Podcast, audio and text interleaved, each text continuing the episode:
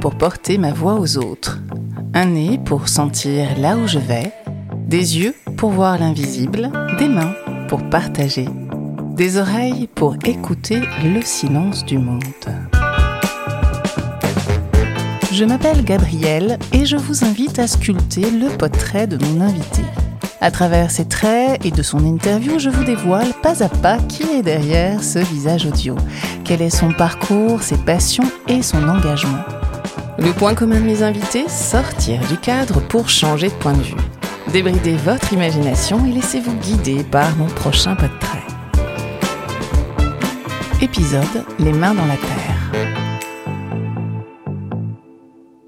J'entre dans le jardin secret de mon invité à pas de velours pour l'observer un peu, quelques instants, et savourer ce silence autour d'elle. Debout, ancrée dans le sol, elle avance ses bras dans un mouvement ferme et précis, puis elle glisse ses mains dans la terre.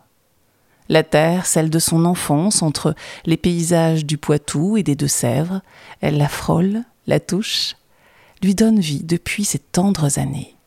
C'est à la fois son origine et son idéal. La terre, pour moi, c'est euh, la sensualité, tout d'abord. C'est euh, cette, cette, image d'Amélie Poulain quand elle plonge ses mains dans, dans, les haricots secs, dans les petits pois. Cette terre, elle, elle vous enveloppe, elle est protectrice, elle est à la fois euh, comme une matrice et comme euh, quelque chose qu'on pourrait créer, qu'on pourrait... Il y a quelque chose qui pousse dans cette terre?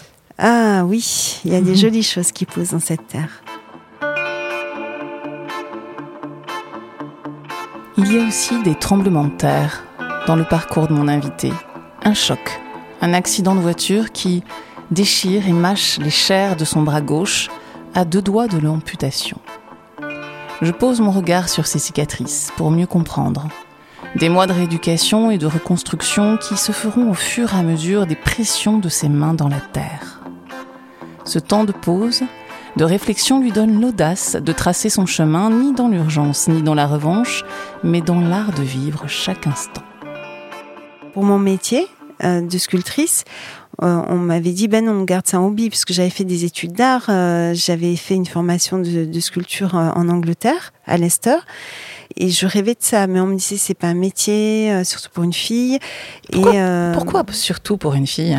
Ben Parce que l'homme sculpteur, peut-être qu'on l'imagine euh, très musclé, à tailler la pierre. On a, on a l'image peut-être de Rodin qui a réussi son, sa carrière, hein, et peut-être aussi l'image de Camille Claudel qui a été complètement euh, euh, bousillée, bouffée par par sa notoriété, sa, ouais, par par aussi la la, place des femmes, la place des femmes aussi mm. à cette époque-là dans la société, par euh, par le fait qu'elle devait aussi avoir peut-être, euh, je sais pas, une, une pathologie euh, qui l'a rendue folle à la fin, mais surtout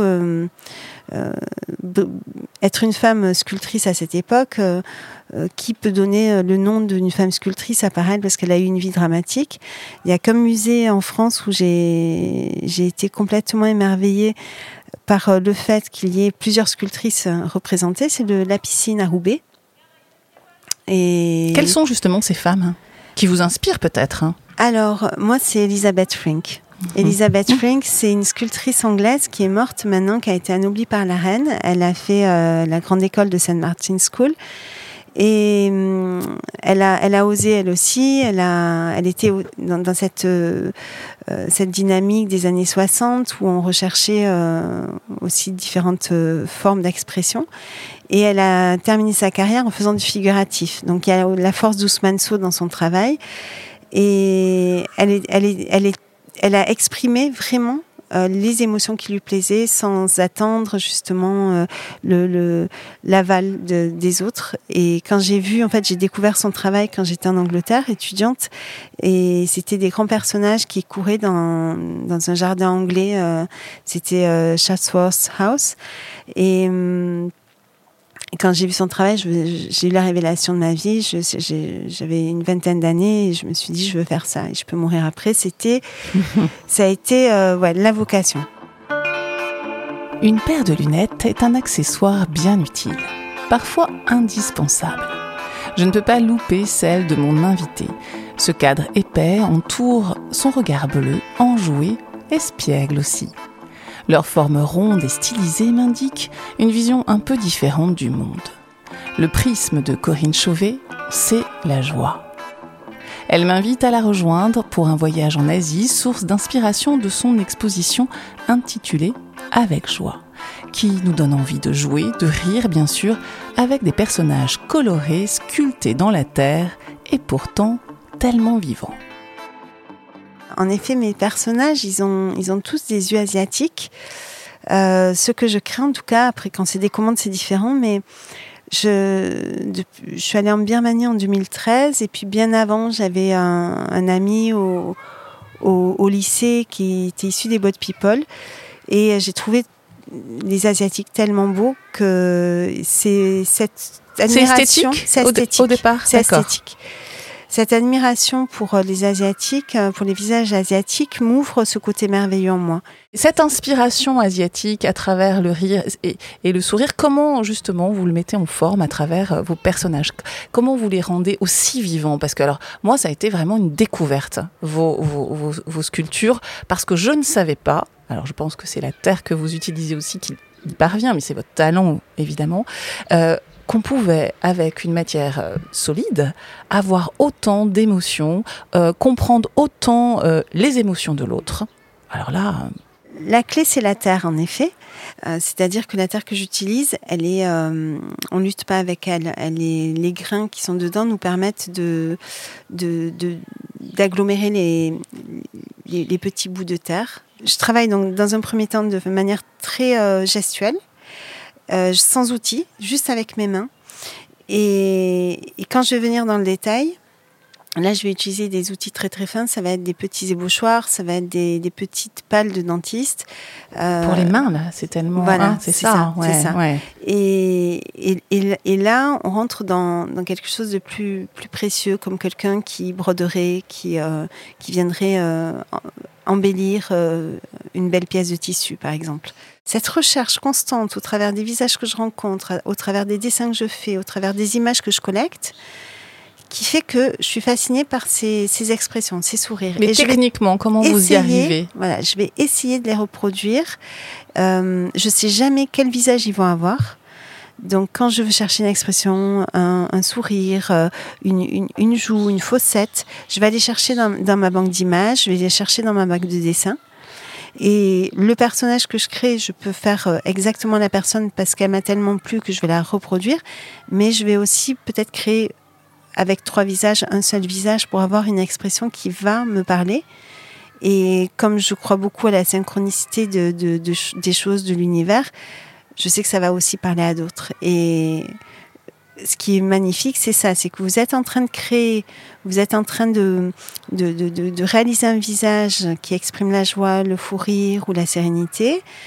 Et vous le faites aussi dans l'objectif de, de, transmettre, de d'échanger avec d'autres. Vous pensez à celui qui va regarder vos sculptures. Sur la fin de la sculpture, j'y pense. C'est-à-dire, voilà, je ne sais pas comment elle sera reçue, mais je la donne déjà à ce moment-là finalement, ce ne sont pas des, des, individus indissociés des uns des autres. Ils, ils se parlent presque. On a mmh. presque l'impression, quand ils sourient entre eux, vous, vous, vous, vous avez organisé, orchestré euh, bah, des, des, statues euh, qui ne sont pas euh, justement euh, coupées du lien qu'elles peuvent avoir avec son voisin ou sa voisine. C'est fort, ça. Ouais.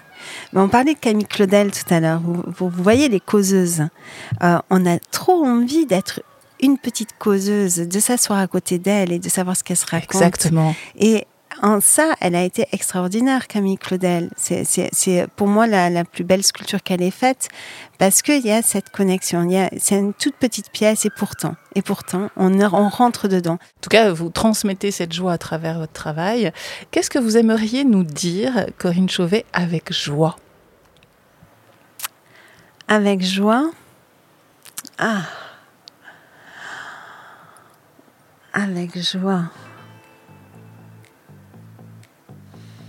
Il y a tellement de choses que hum, la première qui me vient en tête, c'est vie. Vie.